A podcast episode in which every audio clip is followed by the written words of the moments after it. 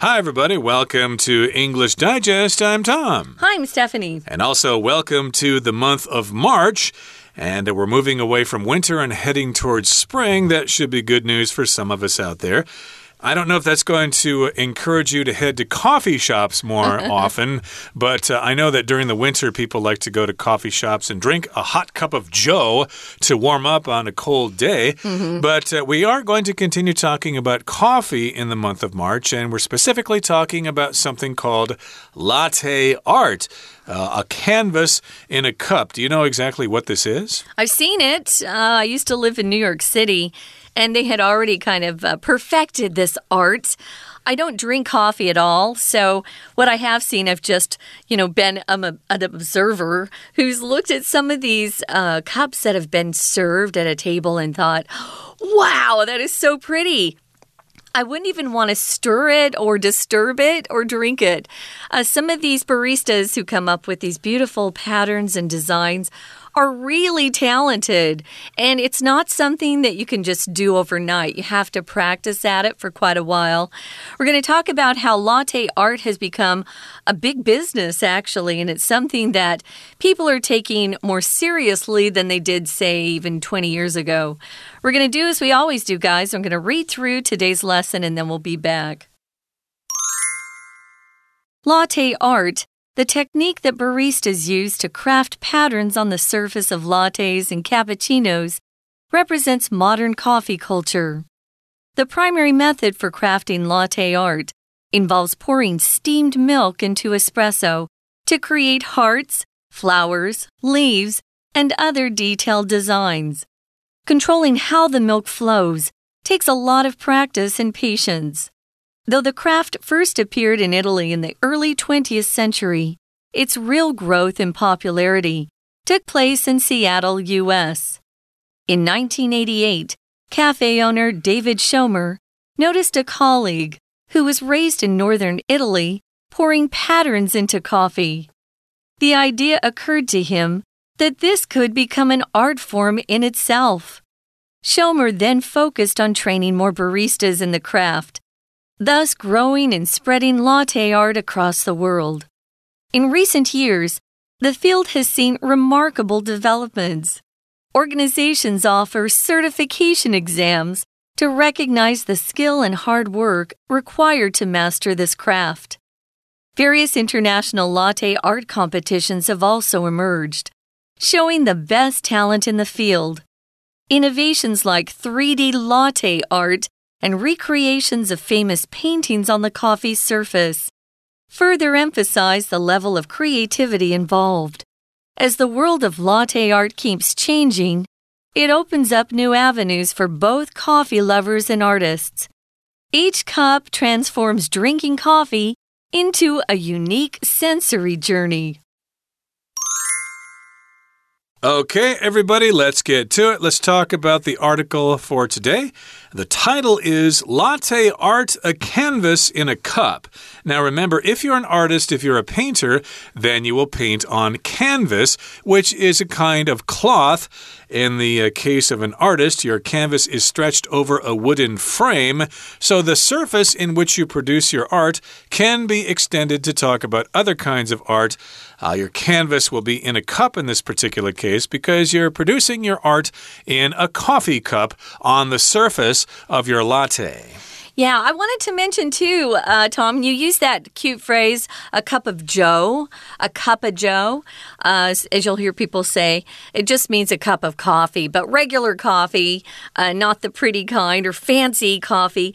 I call this stuff fancy coffee uh, because if you have um, a latte or cappuccino, you need that espresso machine mm. that makes that that hissing sound. Um, I had an old boss here in Taiwan that would drink about 12 cups, I'm not exaggerating, of espresso each day.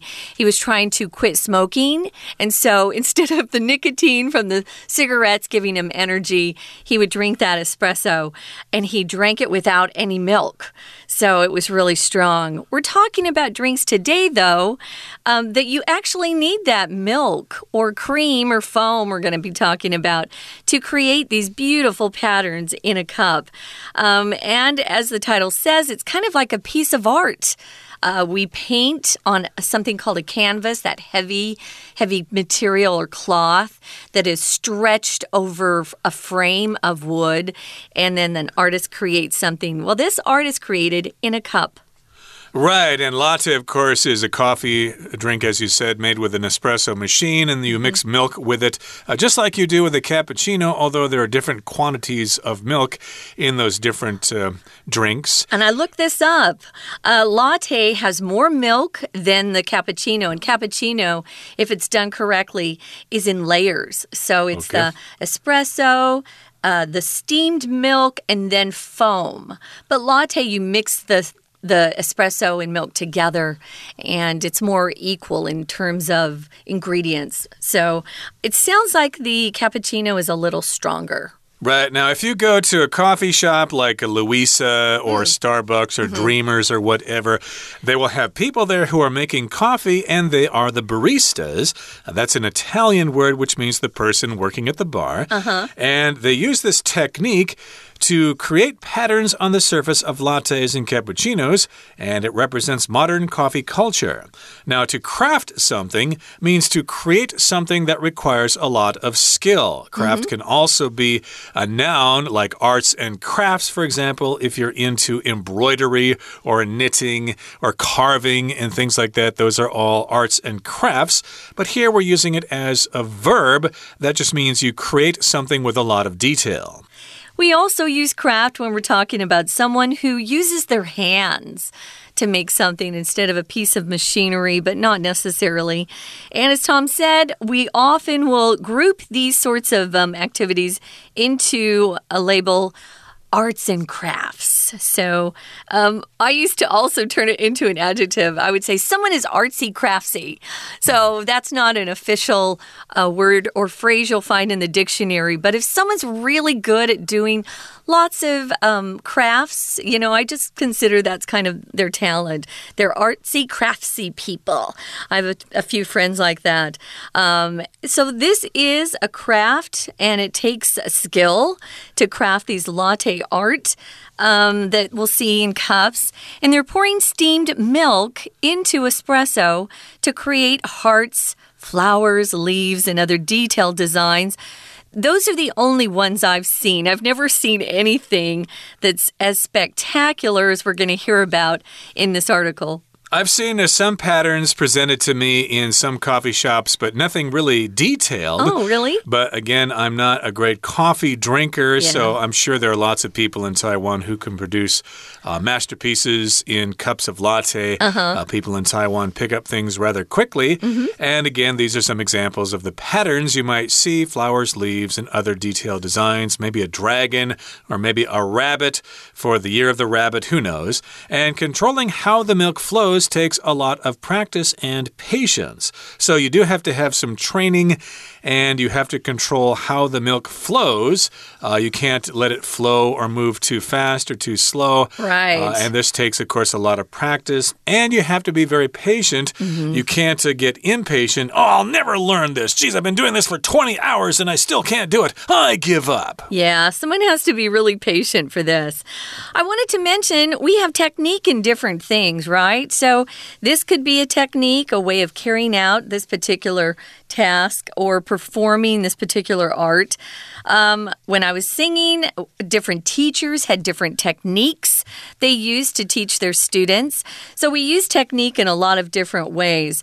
But this technique is um, that we're talking about today is exclusive to these types of uh, of art found in cups of coffee, latte, cappuccinos. Now, the, the craft was first um, discovered or invented or created in, of course, Italy. And uh, that's not surprising. They're quite good at their coffee. And it came around in the early 20th century. So this is back in the 1900s, guys. It's been around a while. It took a while to cross the ocean and come over to America, at least. But they're the ones who came up with it first. But it wasn't until Starbucks, that big coffee place that uh, was born in Seattle in the United States on the West Coast, that this became something that you would see more frequently outside of just the country of Italy. Uh, right. So, of course, it took place in Seattle, which is kind of a center of gourmet coffee culture in the United States, even more so than San Francisco. Mm -hmm. And in 1988, cafe owner David Schomer noticed a colleague who was raised in northern Italy pouring patterns into coffee.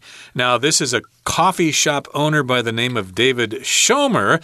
I don't know if this is actually a Starbucks or something else, but uh, he was there and he noticed a colleague or somebody who works with him. Mm -hmm. uh, this person was raised in northern Italy and he was pouring patterns into coffee. And uh, of course, the owner thought, hmm, that's something interesting. Maybe I could make some money with that. Maybe I could uh, create those patterns in coffee and charge extra for those things or attract business or whatever. And so he got this idea. I wanted to mention our vocabulary word here, colleague, um, is very similar to coworker, which I'm sure a lot of you have heard that word as well. I would say colleague is uh, somebody who works with you, but usually uses this in a profession or some sort of white collar business. If you perhaps are working on the streets, uh, in construction, or maybe you're working in a 7 Eleven, um, I would call those people your coworker. A colleague is usually more of a profession that requires a lot of um, uh, uh, study, you know, and schooling, things like that. But uh, that's the difference between those two. So we're going to continue talking about this, guys, and uh, how it really got started and uh, spread once it got to Seattle. But right now, guys, we're going to take a quick break and listen to our Chinese teacher. 听众朋友，大家好，我是安娜。相信大家都很喜欢喝咖啡。不过呢，我们今天要带大家看咖啡的什么呢？看咖啡上的画布，也就是啊，当我们在拉花的时候，为什么咖啡会出现拉花呢？在这个文章啊，我们会说明它的历史。不过，我们这篇文章是把它。呃，做成刻漏字，就是大家觉得还蛮困难的部分。可大家其实也不用紧张，因为其实像现在的大考啊，在刻漏字上啊，通常五题会有一题类似像文法或者是所谓动词变化这样子的形态。所以，我们看一下，像今天的第一题啊，你看到这四个选项就知道，哦，这个是考一个动词的变化啊。那这时候，通常的考点是什么呢？通常它的考点可能会是时态，或者是这个句子当中。它前面的动词会搭配什么样的动词变化出现？比如说，cause someone to do something，allow someone to do something，consider doing something，像这种动词的用法。好，所以我们就赶快来看今天的文章喽。当然，第一段呢会先提到什么叫做咖啡，呃，这个所谓的 latte art。Latte 这个所谓的呃拿铁啊，就是所谓的咖啡拉花啦。在第一段的一开始呢，其实它是一个 what 的概念，就是介绍什么叫做咖啡拉花。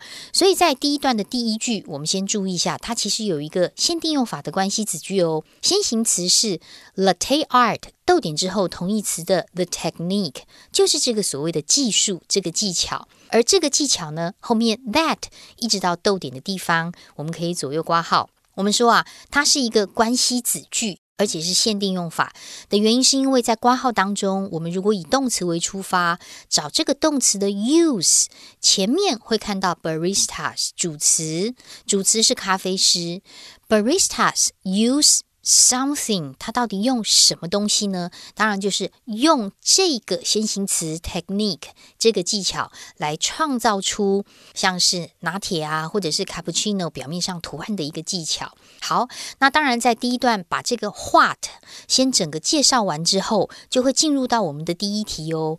第一题出现在第一段第二句的地方。仔细的说来，总而言之，制造拉花主要的方法就是要先把 steamed milk，我们知道要这个牛奶要。要经过蒸汽打到奶泡之后呢，再倒入浓缩的咖啡当中。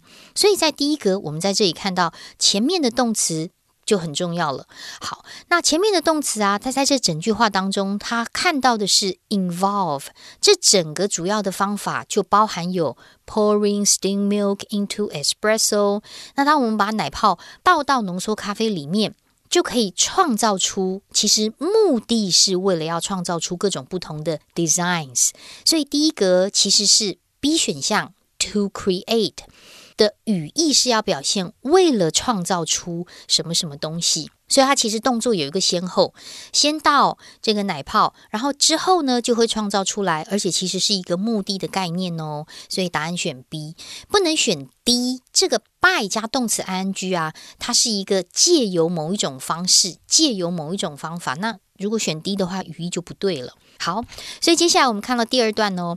第二段就真的是出现到这个所谓的历史啦。为什么一开始会有所谓的呃这个拉花这样子的东西？其实它本来是出现在二十世纪初的意大利，不过是从美国的西雅图来开始成长的哦。我们看到第二段第一句出现的第二题，第二题其实你看啊，前面有一个 growth。成长，它真正的成长在哪方面的成长呢？哦，原来是西雅图这边开始风靡起来，开始大家知道有所谓拉花这个技术，所以根据上下文的语义，第二个应该要选 A 的 popularity。那 B 的这个 necessity 呢？其实这个名词它有两个意思，第一就是所谓的需求，像我们会说 necessity is the mother of invention。需要为发明之母啊，就是因为有需求才会有发明，甚至它可以当是日常生活的必需品。那这个时候就可以数了。所以，我们日常生活的必需品通常都会很多，而且习惯也会用复数 daily necessities。necessities。好，那接下来既然谈到了真正风靡之事是源于美国的西雅图，当时是发生什么事呢？原来啊，是一九八八年，当时有个咖啡馆，David Schumer，他就注意到他的一个同事啊，是意大利北部长大的，他当时啊就把图案倒到咖啡当中。We're going to take a quick break. Stay tuned. We'll be right back.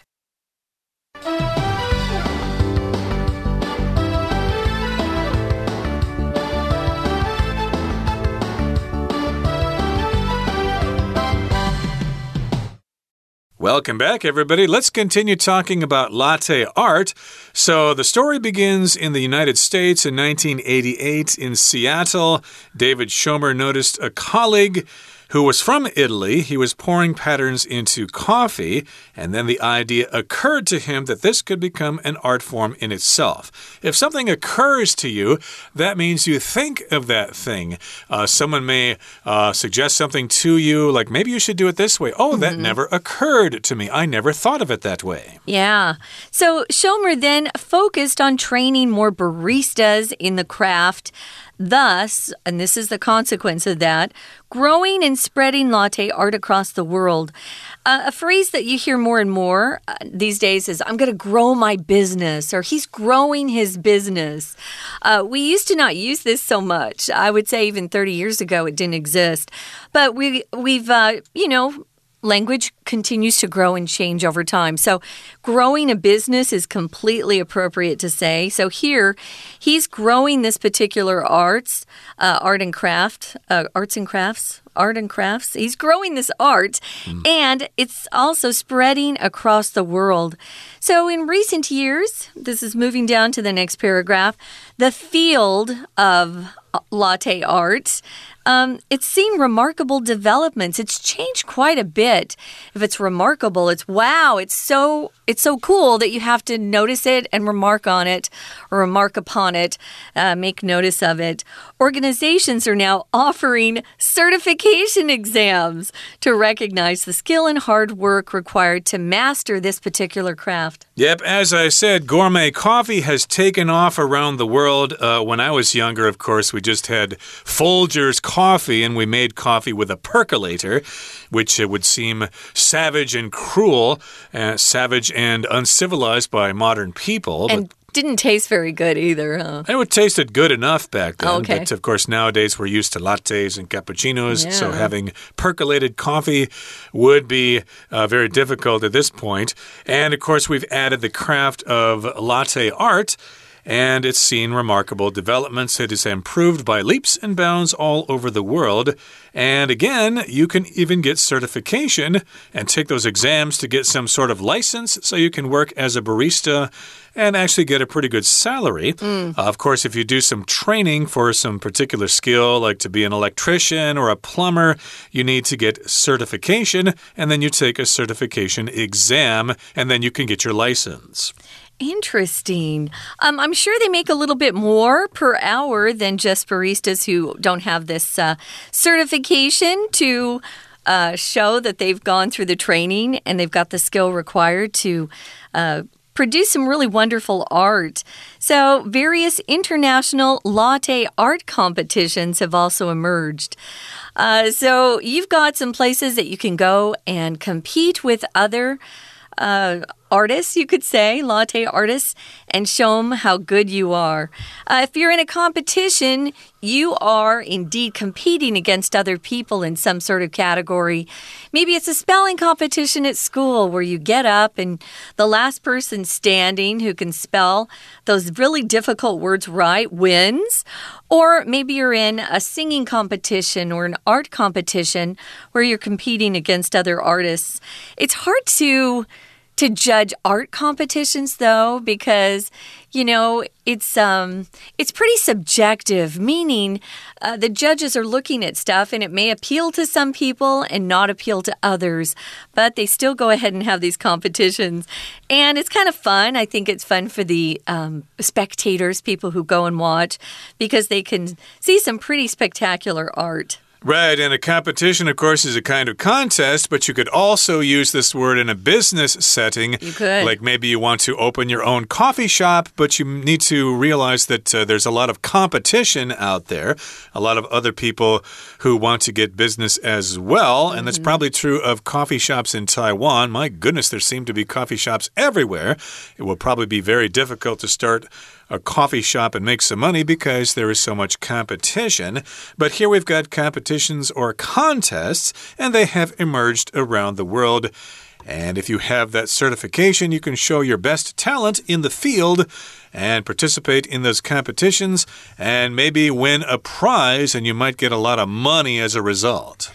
Yep, you might. Who knows? It's fun regardless of money. But they have various international latte art competitions. Oh, you'd have to go abroad for those. I would do it just to go and uh, go traveling, see the world. So, if something emerges, it comes out uh, here. These art competitions are emerging in uh, different places around the world. I would think that Europe has a lot of these. So we've got innovations. Let's talk about what new innovations they have. They've got 3D latte art. I'm not even sure how that works. So uh, get online, look that up, see what that looks like. And they're also getting into this recreation of famous paintings on the coffee surface. So we've got a lot of famous artwork, masterpieces that everybody knows, or a lot of people know. Not everybody is familiar with masterpiece or works of art. But if you can recreate it, I would say you're pretty much an artist on your own. Uh, wow, people who could recreate that with with milk and moving that cup around are pretty amazing to me. So these are some of the innovations, the new sort of uh, things they're doing with latte art. And you can check those out if you uh, attend some of the competitions or keep your eye uh, peeled and see if you can see some of the reports on them in the news. Right, and they are recreating famous paintings, Yeah. maybe like Starry Night or Vincent van Gogh's self portrait or something by Paul Cézanne or something like that. And to recreate is the verb, and the thing that you actually copy is your recreation. And this is similar to the word recreation. They're spelled the same, but recreation just talks about having fun. What do you do for rest and relaxation? Well, I like to ride my bicycle on the bike path on weekends. That's a form of recreation, but recreation is when you make something in a different form uh, from an original form. So they're making recreations of famous paintings on the surface of the coffee. And of course, that will emphasize or stress the level of creativity involved. It lets us know that, my goodness, the sky is the limit. People are going to be coming up with all sorts of different ideas about making art on the surface of a cup of latte. Yeah, that's what's fun about life. We've got a lot of creative minds out there who come up with new things all the time. So, as the world of latte art keeps changing, and it will, it opens up new avenues for both coffee lovers and artists. Here, avenue doesn't refer to a big, wide road that cars and people and bicycles and scooters can travel on. Nope. This is a way of uh, approaching a problem or uh, finding a way to get to the solution that you need. Uh, maybe you're in business and you want to talk to the boss about how you're going to achieve your sales target this year, and you've got different avenues of approaching it. Some suggest uh, doing it this way, and then another colleague will say, "No, I think we should we should try this solution," or somebody else has another way of getting to the result that you want. That's just a way of getting to. Um, a solution or fixing a problem that you have, an avenue. What's a way of thinking that people are using? But again, here, it doesn't mean a big road, it just means um, it opens up new areas. Uh, for people who are both coffee lovers and artists to think about in the future. I'm sure more and more uh, innovations will appear in the future. But I'm just wondering if they can do this with oolong tea, but oolong tea does not have foam on the surface. So I'm not quite sure how they would do that unless you have things float on the surface of a hmm. cup of tea or soda or whatever. but uh, for now, of course, we're talking about latte art. And yes, indeed, lots of people are expecting new innovations from people, and they want to enjoy their cup of coffee with that work of art on the surface. And of course, they'll take a picture or two of it before they slurp it down. And of course, when you drink that cup of latte, you will destroy that work of art, mm -hmm. but mm-hmm. still, you got to see it and you did take a picture of it. Mm -hmm. And of course, each cup transforms drinking coffee into a unique sensory journey. So, sensory here means to have to do with the senses uh, seeing, hearing, smelling, tasting, feeling, etc., etc. And indeed, it will be sensory in terms of vision and in terms of taste and smell. And smell, and yeah. And feel, too, the way the foam yeah. feels in your mouth as well. Yeah, it's really a sensory journey um, as you drink some of these beautiful arts, artworks, I guess you could say, in a cup of coffee. Right now, guys, we're going to turn the time over to our Chinese teacher, and then we'll be back to say 再见。他注意到这个同事把图案倒入咖啡当中，他就突然想到一件事：诶，这好像可以成为一个艺术。诶，第二段的第三句蛮重要的哦，因为我们第一开始看到的是动词 occur to someone，occur to someone。如果前面我们看到的是某个想法到了某个人的心中，中文会说啊，某人突然想到什么。可是英文可以用 an idea occur to someone。Something occurred to someone，这是第一个重点。第二个重点是 the idea 到底是什么 idea 呢？真正的 idea 是出现在后面，所以在句子当中有一个 that 这个连接词，它是没有意义的哦，而且它加的是一个完整子句，补充说明 the idea 是什么。所以这里的 that 是一个不可以省略的连接词。那后面加的是完整子句的意思是不缺主词，也不缺受词，完整的说明 the idea 是什么。好，所以这个 Schumer 啊，他就突然想说：“哇，这个可以变成是一个艺术诶！”他就决定要专注在培养更多的咖啡师，培训更多的咖啡师，让这个拉花艺术可以传播到世界各地。接下来我们就看到第三题喽。第三题有四个动词片语，那么在这里，因为是 Schumer 把它发展。发展出来这样子的一个技术，所以我们根据上下文选 C，focused on something 这个动词会比较通顺。好，接下来我们就看到喽。那到最近的话呢，我们也知道拉花这个技术真的是每个人都知道，有些人会拉心啊，有些人拉花啦，甚至有些人还可以作画呢。所以在第三段的时候，其实在这个领域当中有什么样的发展？第四题，如果你在这个背景知识不是很清楚的话，可以借由由第三段第二句这个地方做一个文艺的判断，因为在第三段第二句有提到 organizations，有很多的组织就会提供 certification exam，然后来 recognize 公认这样子的 skill 跟 hard work，也就是说现在的发展是越来越蓬勃了，所以第四题选 C remarkable 会比较。这个通顺好，那么我们在接下来第三段的第二句这个地方啊，还是要注意一下，有一个关系子句的简化哦。先行词是 the skill and hard work，后面的 required 到句尾可以左右挂号起来。其实关带的 that 跟 be 动词的 are 被省略掉。好，那这个部分呢是关系子句的简化。那接下来当然提到，如果说大家都觉得这个拉花是一个艺术，然后也有很多的国际的艺术的竞赛啊，那这样子的话呢，整个领域就会有很多优秀的人才哦。所以最后面呢，我们看到了第五题，第五题前面的主词，我们看到的是 International Latte Art。Competition，那这个竞赛，竞赛如何呢？根据上下文，竞赛就是有很多人会办嘛，所以你会去参加嘛，所以竞赛就到处的出现了。第五题，答案选 D。不过这句话其实后面有一个逗点，逗点之后 showing 到底是连接了 a n d and 还是 which 呢？在这里，如果我们根据上下文来判断。第一个动词是 have emerged，有很多的竞赛都已经出现了，而这样的状况就凸显出，其实在这个人才当，在这个领域当中有很多的人才出现。所以根据上下文来推断的话，这里的 showing 应该是一个补充说明关系子句，which 省略之后，把 shows 在简化之后的关带的一个省略。好，所以它是以是一个关系子句的简化哦，不过是非限定用法补充说明的关系子句的简化。好，最后面我们就看到，当然会有一些像三 D 拉花，还有我们刚刚说的有一些名画也会进来。所以下次啊，当你在点一杯 latte 的时候，看到上面有很多的拉花，或许你也可以看看后面的艺术哦。我是安娜，我们下次见。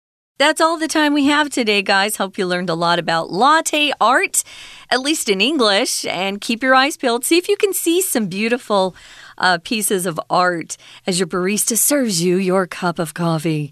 For English Digest, I'm Stephanie. I'm Tom. Goodbye. Bye.